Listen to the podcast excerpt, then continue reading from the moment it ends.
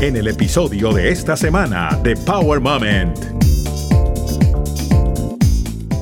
Esto es una cosa que hicimos en 50 días. Yo nunca salí de este garaje para hacer ese proyecto, trabajando día y noche, todo el tiempo conectado con los amigos y mis colegas y haciendo lo mejor posible para lograr eso. Sorprende la, la vitalidad de la esperanza humana, cómo el ser humano puede ser tan poderoso cuando tiene esperanza. Estás escuchando Power Moment con Paula Lamas. Gabriel García Márquez, en su obra Cien años de soledad, describe magistralmente como si hubiera viajado en el tiempo hacia el futuro el documental La peste del insomnio, que se hizo viral en las plataformas digitales. Describe a la perfección la pandemia de la soledad. Este video sin fines de lucro contó con la colaboración de más de 30 actores y ha capturado a más de medio millón de espectadores en las redes sociales. Hablé con su creador, guionista y director, Leonardo Aranguibel, quien también es director de operación y estrategias para Disney en Latinoamérica. Leonardo nos contó cómo se adaptó para trabajar en tiempos de pandemia, su historia como inmigrante, sus momentos poderosos y dejó las cosas claras para los creadores de contenido de hoy por hoy. Leonardo Aranguibel, bienvenido a Power Moment. Y creo que la pregunta de rigor sería, La peste del insomnio es un cortometraje que le ha dado la vuelta al mundo. Tú tienes que ser muy fan de García Márquez para acordarte justamente de esto. ¿Cómo se te vino a la mente? ¿En qué momento estabas para decir, sabes qué? Hay que hacer un proyecto.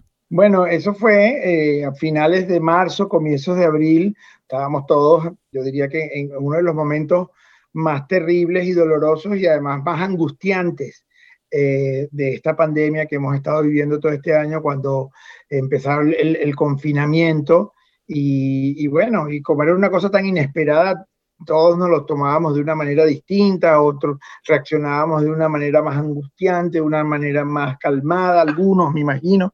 Empecé a ver mensajes en las redes, muchísimas cosas de gente desde sus casas, eh, grabados con el celular y eso, haciendo, diciendo cosas y mensajes.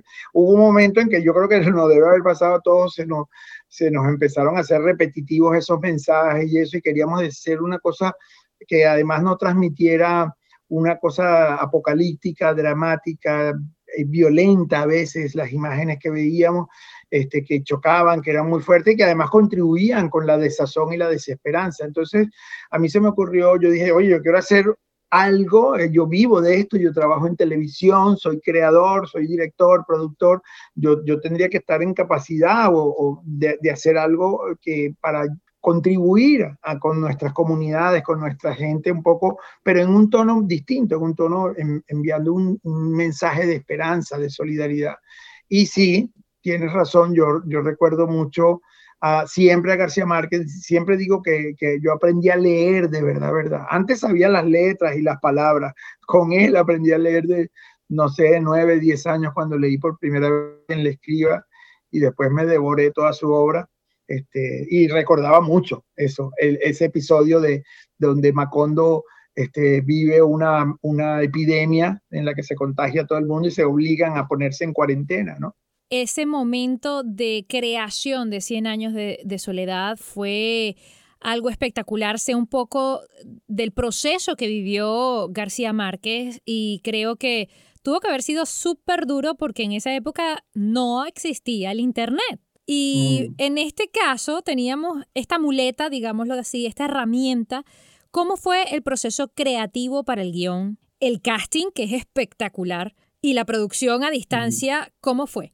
Bueno, este, este es un caso, yo que tengo años ya eh, en, en, esta industria, es un caso excepcional y, y muy, muy, muy, muy especial por, las condiciones en las que se dio. Y yo creo que obviamente obedece a, todo lo que estamos viviendo. Yo estaba encerrado aquí donde estoy, en el garaje de mi casa, eh, atendiendo mi trabajo desde el garaje de la casa este, que hoy comparto con mi hijo Sebastián, que está eh, también haciendo sus cosas de universidad y de recién graduado en esta misma área.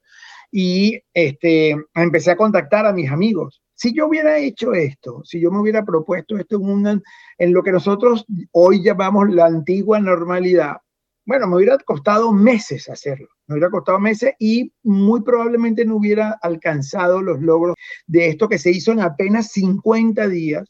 Es una pieza en la que participan más de 30 actores y actrices de América Latina de, un nivel maravilloso, del más grande talento de la región. Yo conseguí que participaran junto a mí este, y me acompañaran en la realización del proyecto profesionales y artistas de áreas como el director técnico y que me acompañó Marco Colantoni, que fue mi mano derecha y mi mano izquierda y todo durante todo el proceso, está en Bogotá, yo estoy en Miami, el que hizo la música, Sergei Grosny, está en Buenos Aires, el que hizo la edición del audio en México, Nerio Barberis, el que hizo el diseño de arte en Nueva York, Miguel Oldenburg, el, diseño, el que hizo la animación 3D en Madrid. O sea, nosotros montamos el Teddy Thomas, eh, productores de cada uno de esos países, Lucila Henriquen en Brasil, Mariano Carranco en México, Cabe Bossi en Argentina, Silvia Durán en, Colombia, y todos ellos me empezaron a ayudar a armar esto. Yo escribí, al comienzo pensaba hacer una versión libre de esos textos, pero mientras más lo leía, más me asombraba del carácter visionario de esas palabras de García Márquez. Y dije, bueno, esto es un atrevimiento irresponsable de mi parte pretender modificar esto o, crear sobre esto. Lo dejé como estaba, escogí los textos, sí hice una edición sin tocar, digamos, la redacción del, gran maestro de nuestro gran premio Nobel.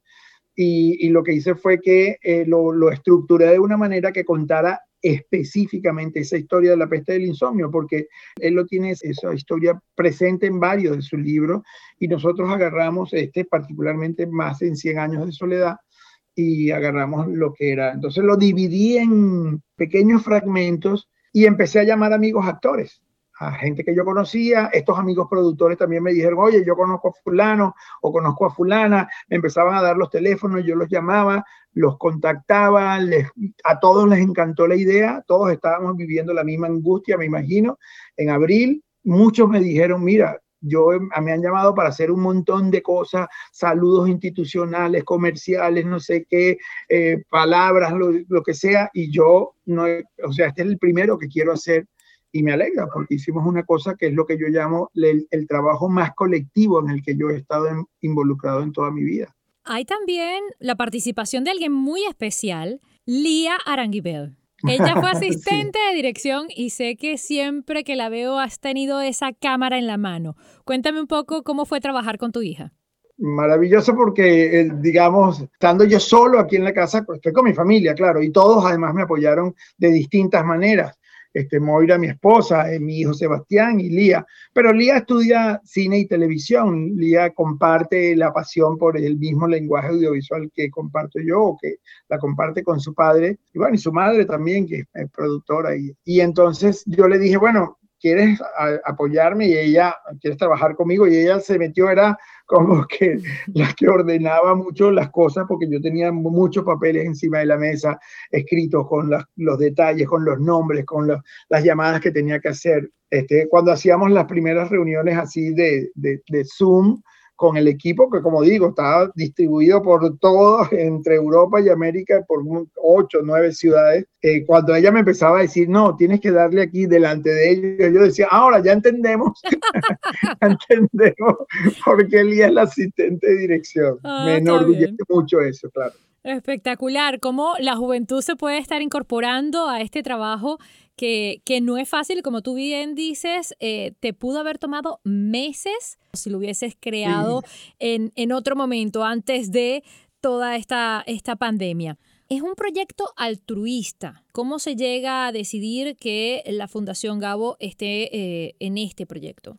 Siempre fue desde el comienzo la idea de enviar un mensaje. Al comienzo era una cosa que queríamos enviar por las redes, como tanta gente estaba haciendo o ha estado haciendo y seguramente seguirá haciendo por mucho tiempo. Ese es como uno de los sentidos más mm, nobles de las redes sociales, donde la gente se preocupa por el prójimo y envía mensajes. Nosotros este, lo, empezamos haciendo así, pero empezó a crecer.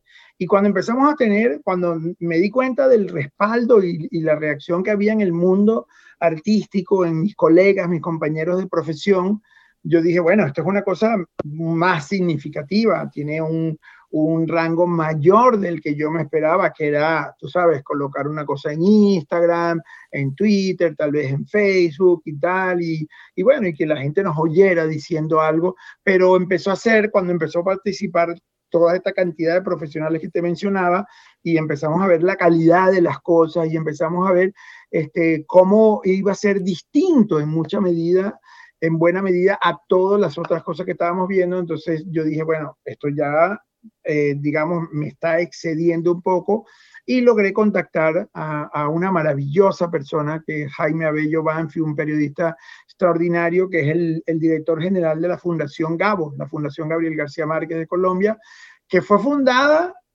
con otro nombre por García Márquez y, y, por él. Están cumpliendo 25 años este 2020, que se llamaba la Fundación para el Nuevo Periodismo. Y entonces cuando entré en contacto con él y le conté lo que estaba haciendo, ya, digamos, estábamos como en la etapa final, estábamos ya editando, puliendo la pieza, haciendo la música, la edición del audio y tal, él le fascinó el proyecto, se enamoró del proyecto, él y puso toda la Fundación Gabo ayudarnos a, protegernos, incluso a, trabajar haciendo todo lo que, que, estuviera a su alcance para que pudiéramos tener un final feliz con todo el proyecto. Y, bueno, ya ahí entonces adquirió otra dimensión y ya nos dimos cuenta de que estábamos en, otro camino, ¿no? De difusión. Tanto así estabas en lo correcto, tan buen olfato tienes que esto ya le ha dado la vuelta al mundo, está por todas partes, es impresionante cómo todos los artistas también colaboraron de esa manera altruista, ¿verdad? Sí, sí, nadie cobra ni un peso como digo yo, nada, nadie, nadie cobró nada, nadie recibió ninguna remuneración ni ninguna... Esto ha sido una cosa súper colectiva, este es un trabajo maravilloso de el que todo el mundo encaró con el mismo amor, con el mismo corazón. Son casi 500 mil reproducciones. Lo que pasa es que eh, está puesto en distintas plataformas. Entonces en YouTube tiene más de 350 mil, pero en Instagram TV, por ejemplo, tiene más de 120 mil y entre las reproducciones en, en, Facebook yo sé que estamos por ahí alrededor de medio millón más o menos. Este, es una cosa, nunca nos lo esperamos. Yo no me lo esperé. A mí lo, lo más que han leído un tweet mío en la vida mil veces o mil doscientas veces, algo así. O sea, cuando tengo 300 likes en, un, en, cualquier plataforma, bueno, paso días celebrando porque no, no es una cosa que yo me... Imagínate tú 500 mil. Y eso sin contar las reproducciones que tiene cada artista que participó en su plataforma digital, en sus redes sociales. Porque los he visitado y es impresionante, obviamente, cómo mueven estas masas, cómo mueven al público y cómo han reaccionado positivamente a esto. Que por cierto, tiene un viaje visual espectacular. Las imágenes son de ciudades eh, que se ve el impacto real que ha tenido esta pandemia. Son totalmente imágenes que, hacen un poco más gráfico por lo que estamos pasando. ¿Cómo las escogieron? Yo siempre quise que hubiera, digamos, un contraste entre los textos de García Márquez, que obviamente describen a, una población ficticia de finales del siglo XIX, comienzo del siglo XX, que es Macondo, con la actualidad, con imágenes de la actualidad, pero nunca, desde el comienzo yo tenía muy claro que no que no quería que fueran imágenes eh, terribles, este, dolorosas, trágicas, o sea, no quería que estuvieran, qué sé yo, cadáveres apilados frente a los hospitales de, eh, en Italia, en el norte de Italia, o los cadáveres en las calles de, de en, Guayaquil, en Ecuador, o las alarmas y las sirenas en, en, los hospitales colapsados en Nueva York. Queríamos que fueran otro tipo de imágenes, que pudiéramos transmitir el mismo eh, sin restarle la seriedad y la gravedad a lo que está ocurriendo. Queríamos que transmitiera eso, pero de una manera más poética, una manera porque además esa historia de Macondo, que es la que está narrada en el cortometraje La peste del insomnio y tal como está en el libro Cien años de soledad, es una historia que termina bien, porque al final Macondo se curan todos este, llega un, el Melquíades, el gitano, con unos remedios, una medicina milagrosa que los cura, que es el, obviamente la analogía de lo que hoy estamos esperando, una vacuna, una, un antiviral suficientemente poderoso como para derrotar al, al COVID-19. Mientras tanto, tenemos el remedio del alma. Sí, sí, bueno, ese es un poco el propósito y por eso que terminamos con un sol. Y, y hay una frase que yo coloqué al comienzo del cortometraje que me alegra muchísimo este, ver que cómo impactó justo esa frase que no está en el texto, que es la frase de mm, eh, el sol saldrá de nuevo, siempre lo hace. Ayer la leí en portugués, una persona en, en, en, Brasil hizo como su versión, como, como un homenaje en Instagram al cortometraje y, lo titula con esa frase, lo, pone, lo puso en, portugués, claro. Este, pero el impacto además que más eh, me ha llegado al corazón ha sido la reacción casi unánime positiva de la gente. La gente habla de que llora, que recuerda a su madre, me sorprende la cantidad de personas que dicen que le recordó a su madre ver ese cortometraje, este, los que dicen que, que, no sabían si sentían nostalgia, dolor, alegría o esperanza, que era una combinación de muchos, de muchos sentimientos. Y luego, cuando vimos la reacción de, los, de, la, de la crítica y de los medios de comunicación, nosotros nos, nos publicaron una crítica maravillosa en el New York Times, este, de la cual por supuesto me siento profundamente orgulloso mm. que mi nombre aparezca en las páginas del New York Times, además escrita por, por un experto en la obra de García Márquez, quien escribió eso, que es Álvaro Santana, que, ha publicado libros sobre la obra y, la carrera de García Márquez. A mí eso me pareció, y hemos tenido también artículos en Ofolia de Sao Paulo, en el Clarín de Buenos Aires, en El Espectador de, y el Universal en México, en El Tiempo de Bogotá. O sea, es una cosa que nosotros nos, nos ha dejado, a mí me ha dejado perplejo y muy, muy profundamente conmovido. Y si tienen la oportunidad de leer justamente el artículo de New York Times, es una delicia, sin duda alguna, porque es lo que tú dices, es la combinación perfecta de este señor que conoce la obra de García Márquez, yo creo que con los ojos cerrados, junto con esta joya visual que has creado y, y es la combinación perfecta, sin duda alguna. Te pregunto, como sociedad, ¿cómo crees que vamos a salir de esto?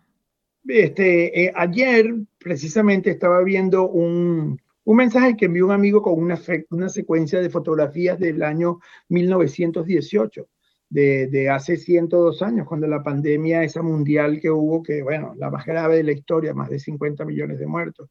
Y, y, tú veías ahí, o sea, ves las calles, era un pequeño reportaje como unas 30 fotografías históricas, un documento maravilloso ves cómo la gente usando las máscaras, cómo los hospitales este, que hicieron, cómo fumigaban las calles, cómo limpiaban. Y yo veía, yo decía, bueno, este es un tiempo en el que la humanidad no contaba con, con, el gran beneficio del avance de la ciencia que hoy tenemos, en las vacunas, los, los tratamientos, o sea, en esa época no existían ni los respiradores artificiales que existen al día de hoy. Sí.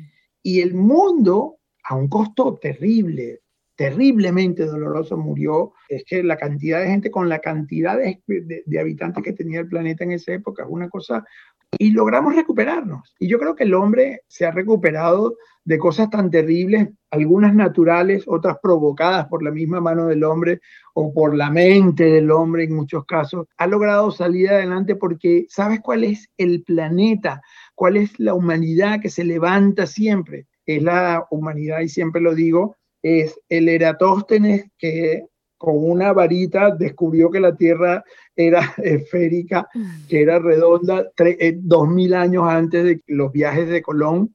Este, es Hipatia, la directora de la, Biblioteca de Alejandría, es Carl Sagan, es Albert Einstein, es Galileo Galilei, o sea, esa es la humanidad que termina imponiéndose y esa es en la que yo confío y en la que yo pongo mis manos, en la que pongo mi mente, mi corazón, pongo a mis hijos, a mi esposa, pongo a mi familia. Es la humanidad que, que sabe el valor de la ciencia y que sabe que podemos ser mejores con la educación y podemos ser mejores. Eso nos va a permitir recuperarnos y vamos a seguir adelante.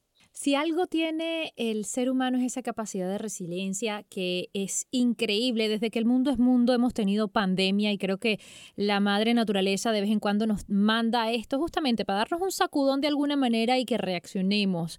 Desde la época de Julio César, desde, es, desde mucho más atrás de Constantinopla, todo el mundo ha sufrido pandemias y hemos pasado por esto y la humanidad continúa obviamente, unos más, otros menos, y ahí se van arreglando las cargas en el camino, pero lo que dices es... Ah, maravilloso porque es cierto, tenemos que poner la mejor cara, la mejor sonrisa y tener la esperanza, la fe de que vamos a salir bien y que van a surgir estos nuevos ah, Galileo Galileo, Melquiades, nueva gente, nueva esperanza y obviamente tenemos la tecnología a nuestro favor que nos va a ayudar a hacer más rápido este proceso de lo que ha podido hacer en, en siglos anteriores, en años anteriores.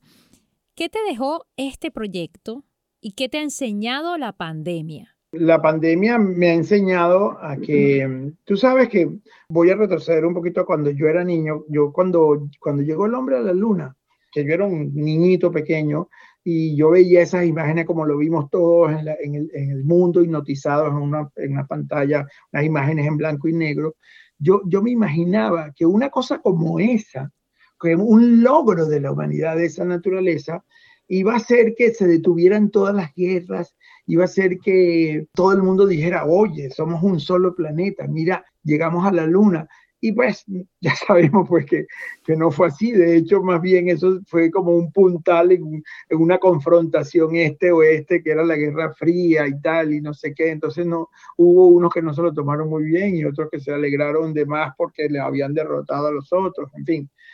Y, y, y, uno también se imagina que cuando ve una cosa como esta, uno dice, bueno, este es el momento en el que la humanidad tiene que pararse y decir, hey, vamos a a, luchar juntos contra esto que nos está atacando a todos por igual. Lamentablemente no ha sido así y yo creo que el, mundo vive una crisis de liderazgo que, bueno, que nos va a permitir ir hacia un nuevo estadio de nuestra humanidad. Yo creo que, que vamos a tener que superar estas cosas que hemos vivido en estos meses, donde ha quedado evidenciado que hay gente que le importa más y hay gente que le importa menos el futuro de su prójimo y la salud y la vida de la gente.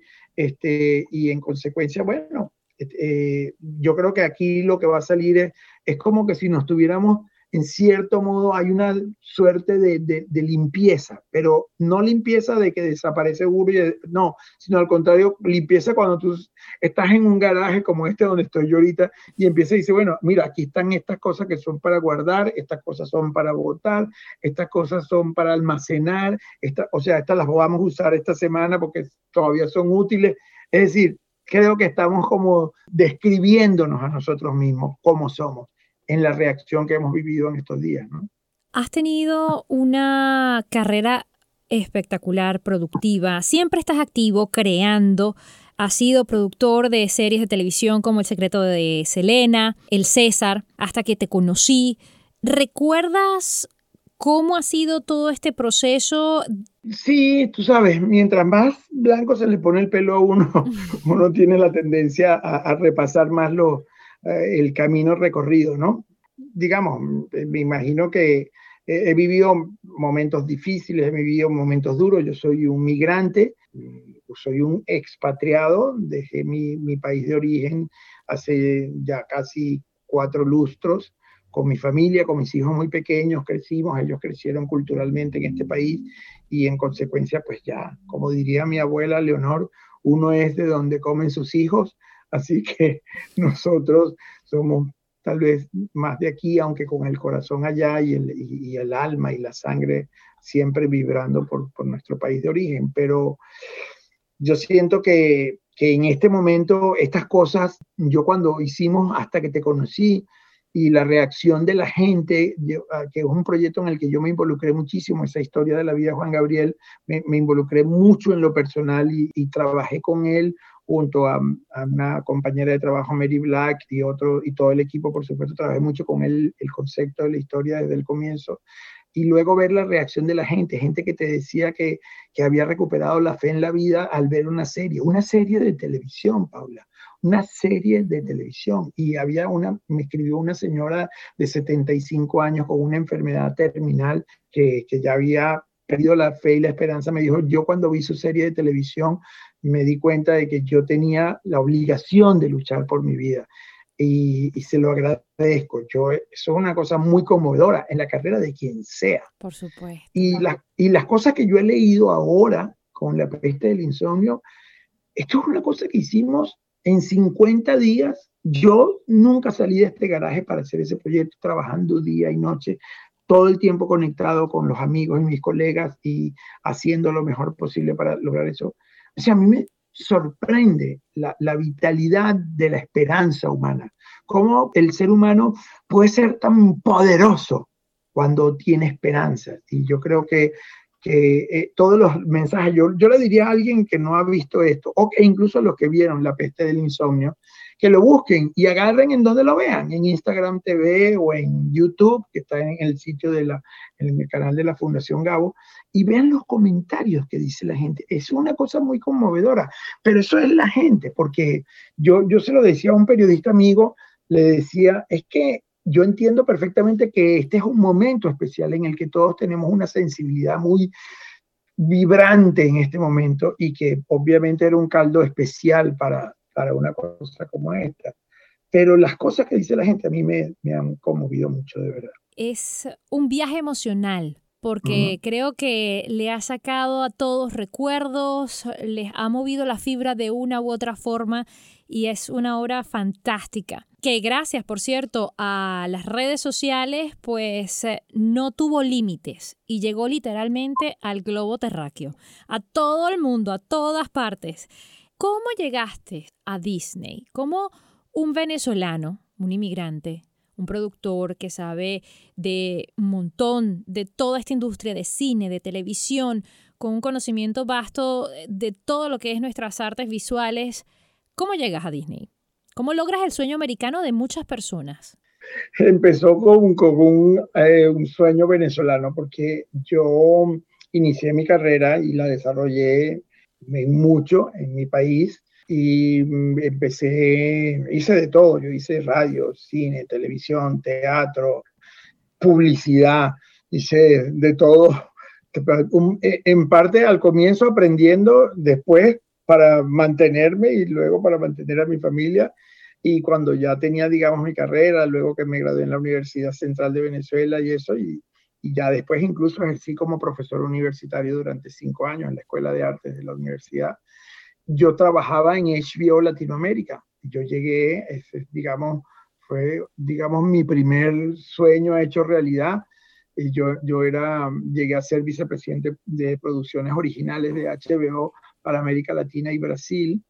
Y claro, cuando nosotros emigramos, cuando nos expatriamos en momentos en los que veíamos unas nubes muy oscuras que se, se, acercaban a Venezuela y yo veía muy oscuro el panorama laboral para mí ahí en Venezuela y entonces decidí emigrar sin, ningún, sin ninguna seguridad. Nosotros no decidimos venirnos a Estados Unidos a tratar de abrir camino y de darle una educación a, nuestros hijos distinta. Eh, digamos, yo lamento muchísimo que el, que el, que el tiempo nos haya dado una razón hasta exageradamente, mucho más de lo que nosotros, o mucho peor de lo que nos esperábamos.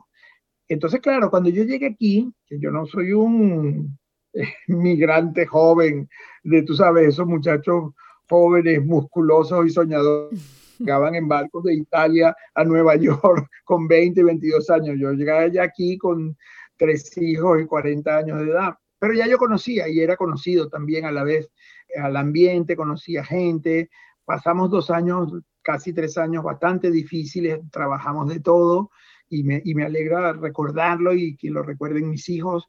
Eh, mi esposa y yo eh, repartíamos encomiendas, este, hicimos comida para vender. Bueno, eh, ahorita no debería decirlo muy duro porque me imagino que algo de ilegalidad habría en eso, pero este, lo hacíamos y nos las comprábamos nuestros amigos, no es que nos parábamos en una esquina a venderlo, ¿no? Pero nuestros amigos le decíamos que estábamos haciendo ayacas, ensaladas de gallina, cosas que, no, que los venezolanos pues apreciamos tanto, sobre todo en el exterior, y, nuestros amigos sabemos que nos ayudaban eh, comprándonos nuestras cosas. Así aguantamos, no fue fácil. Y luego, claro, esas conexiones tarde o temprano tenían que dar fruto, porque yo no cesé nunca de insistir, de insistir, de insistir, mientras salíamos y hacíamos las cosas que hacíamos, lo que los trabajos que nos tocó hacer con mucho orgullo y sin ningún remordimiento. Bueno, hasta que un día me hicieron una oferta en, en, Disney, una persona que recordaba mi trabajo en HBO, que había hecho la conexión, un, un gran amigo incluso de toda mi vida, Marco Santana, que es un presidente de Telemundo International, en esa época no estaba en Telemundo todavía, él me presentó con un alto ejecutivo de Disney, me presentó con muy buenas recomendaciones y ese alto ejecutivo de Disney hoy es mi jefe y lo ha sido por 15 años, que es el director general de Media Distribution de Disney en América Latina y Brasil. Entonces, bueno, así fue que llegué y luego trabajar, trabajar y trabajar. Como yo digo, no hay lotería, no hay golpes de suerte, no hay carreras de caballo, todo es trabajo, trabajo y trabajo. Esa es la verdadera lotería de la vida, es lo que tú estés dispuesto a hacer y todo el esfuerzo que le pongas a tu trabajo. Digamos que eh, ser parte del equipo del tío Mickey no es una cosa fácil, es eh, todo lo contrario, demostrar con persistencia, con trabajo y enfoque que sí se puede y que y lo que vales. Sí, es mucho trabajo mucho trabajo, pero bueno, si a ti te gusta lo que haces, digamos, el que sea mucho no es un problema. Más bien cuando es poco es el problema. Este, eso yo me siento muy feliz y muy orgulloso de, hacer algo que de lo que yo creo que toda mi vida estuve destinado a hacer. O sea, yo, yo era de niño, siempre lo digo, en todos lados donde me entrevistan siempre lo cuento. Yo de niño era fanático de eh, Zorro, de Perdidos en el Espacio, de Meteoro, de las series de televisión y era una cosa que para mí era una cosa especial. Mis hermanos se iban a jugar, yo era el único que me quedaba viendo televisión y mis padres pensaban que ahí había algo malo. Este, no, no lo, no lo oía. Yo tengo en mi escritorio, en mi escritorio, en la oficina mía, bueno, la oficina de la antigua normalidad, tengo una foto que pedía a los estudios de la compañía, una foto, la foto más hermosa que me pudieran conseguir de zorro, la puse como mi mentor y mi guía, el que me trajo hasta aquí. Imagínate tú, de La Vega, así es. Don Diego de La Vega, exactamente. Leonardo, los inmigrantes somos ciudadanos del mundo definitivamente, pero ¿cómo haces para tener presente a Venezuela siempre? Primero hay una conexión, voy a hablar de la casi exclusivamente sanguínea, que es que ahí vive mi madre, ahí viven hermanos míos, ahí vive mi suegra, que a, a quien también amo, como que si fuera mi madre, cuñados, tengo sobrinos, cada vez menos en Venezuela porque lamentablemente la diáspora se los ha tragado yo sé que hay muchas cosas en las que mi país ya no es el país que yo recuerdo.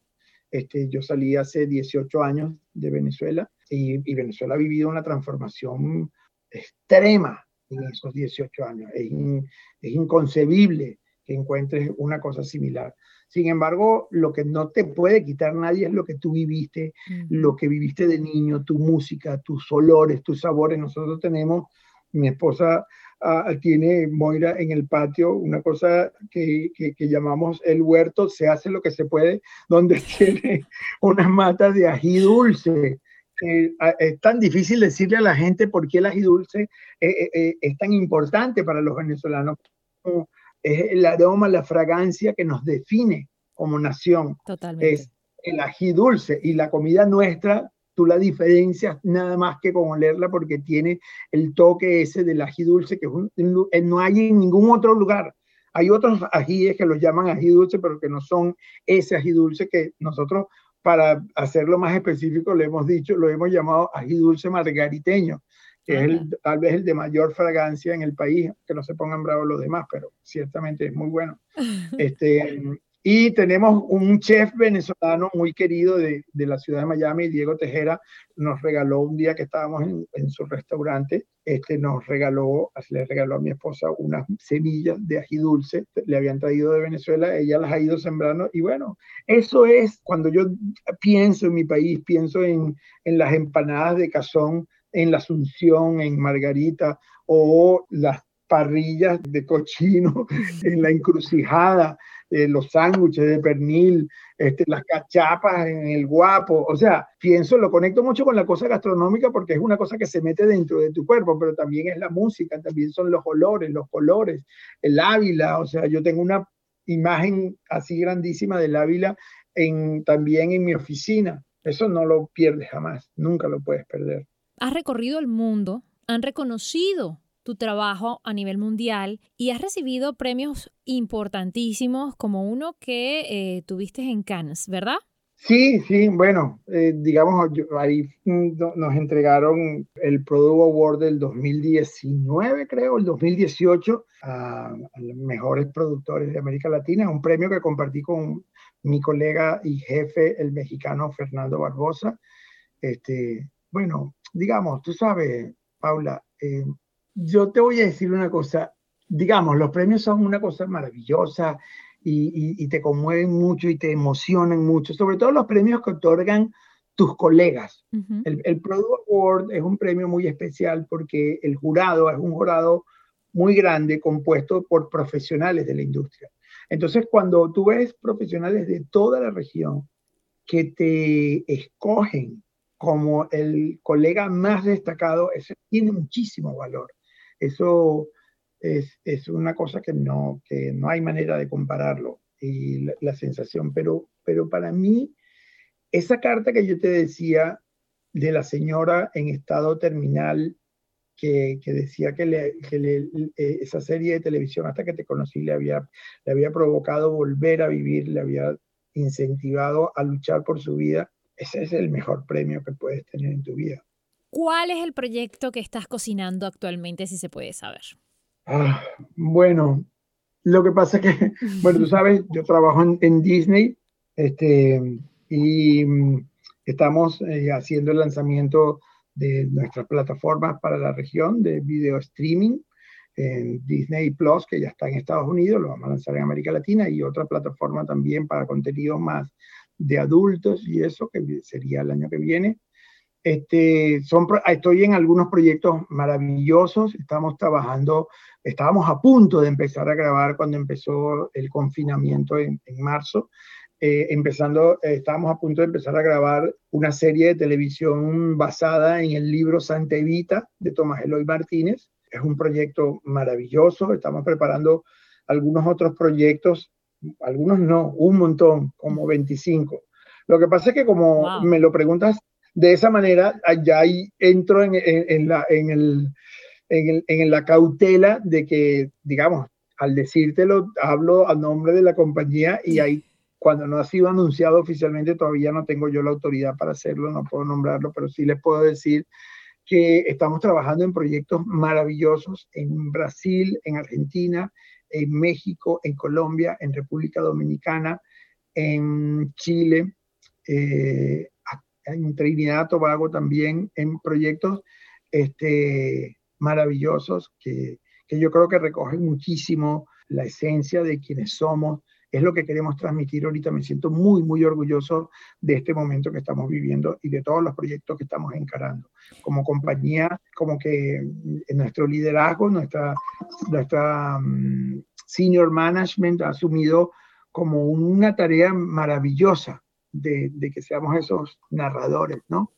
Y, y, de verdad que me siento privilegiado de estar en ese, en ese lugar en este momento. Es uh, un privilegio debe ser un honor también estar manejando tantos proyectos, tantos talentos al mismo tiempo y vamos a estar muy pendientes de todo lo que esté saliendo por la pantalla de Disney Plus, de Disney y todas las plataformas y canales eh, que tiene esta compañía tan grande que produce también cosas maravillosas y en estos momentos están haciendo bastantes producciones a nivel América Latina, es decir, a pesar de la pandemia y es que estemos, digamos, un poco frenados, no quiere decir que, que esos proyectos no vayan a salir adelante y, pues cuando el tiempo lo permita y sea el preciso, el, el apropiado, podamos disfrutar de, del acabado de esos proyectos, de ese producto final, ¿no? ¿Cuál sería tu consejo para quienes están justamente en la industria comenzando, para quienes quieren crear. Hoy por hoy todos tenemos un celular y hay una generación que se está levantando filmando justamente con el celular editando en el celular, con una calidad HD o Full HD. ¿Qué le puedes decir a esa generación? Lo que yo creo que ha sido lo que nos ha demostrado la historia de los medios audiovisuales. Lo importante es, ha sido siempre y siempre lo será, la idea. Es como antes se decía, el contenido es el rey, content is king.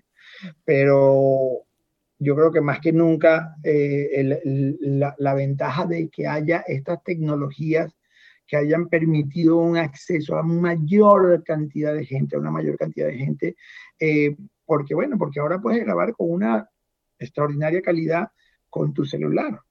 Antes una cámara de televisión para tener un mínimo de calidad te costaba una fortuna.